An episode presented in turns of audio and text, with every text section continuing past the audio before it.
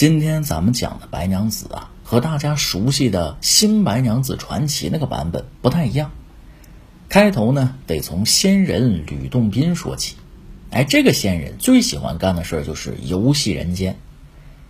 这一天，吕洞宾来到了风景秀丽的西湖岸边，打算呢做点小买卖，卖汤圆。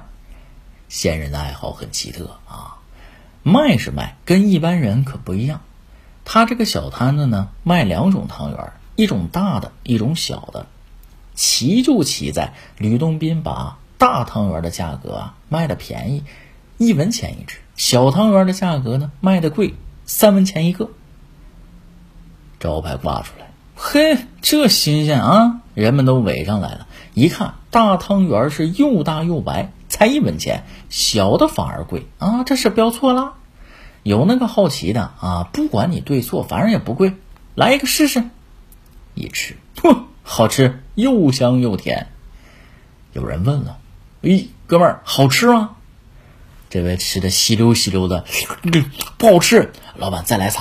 还不好吃，你还要吃独食啊你？哎，我我也来一份。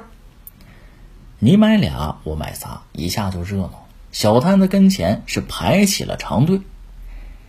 要说这个仙人就是仙人，你看做买卖都和别人不一样。边上啊有个小男孩，哎，看着热闹，加上空气当中这个香甜的味道，也吵吵着要吃。当爹的没办法，吃吧啊，听着也不贵，排队。好巧不巧，等轮到这爷俩的时候呢，大汤圆没了，就剩三分钱一只的小汤圆了。你想，有大的啊还便宜，谁买小的呀？小的是一个都没卖出去呢。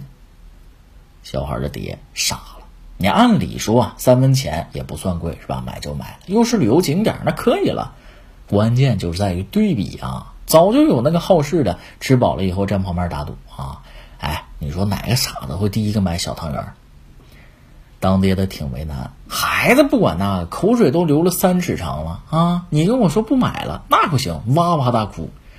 没办法啊，爹当傻子吧，三文钱买了一只小汤圆。小孩高兴了啊，也不管烫不烫，接过小碗来就往嘴里倒，滋溜下去了，咂吧咂吧嘴，没味儿啊，还要吃。老爹扛着孩子就跑，旁边围着的一群人是哈哈大笑。大家呢也都没当回事儿啊，景区边上各种热闹多的是，这就只是一个小插曲罢了。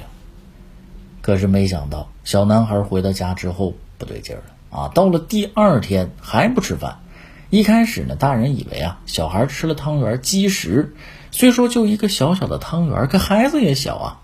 啊，加上也巧了，这家人呢还是个行医的世家，好过脉，一点事儿没有，还说呢，饿一晚上就好了。结果到了第二天还不吃饭，有点急了。再好卖还是没事说喂点这个消化的药吧，喂不进去。什么按摩啊、扎针呐，都用上了，溜溜折腾一天没用。第三天，老爹一大早就抱着孩子来找卖汤圆的吕洞宾。吕洞宾一抬手，止住了对方的破口大骂啊！拎过小孩来，脑袋冲下嘟囔了一句：“看来你是仙缘还未到啊！”照着后背轻轻一拍，小男孩噗的一声把汤圆吐出来。小男孩当时就喊了：“爹，我饿，还吃汤圆。”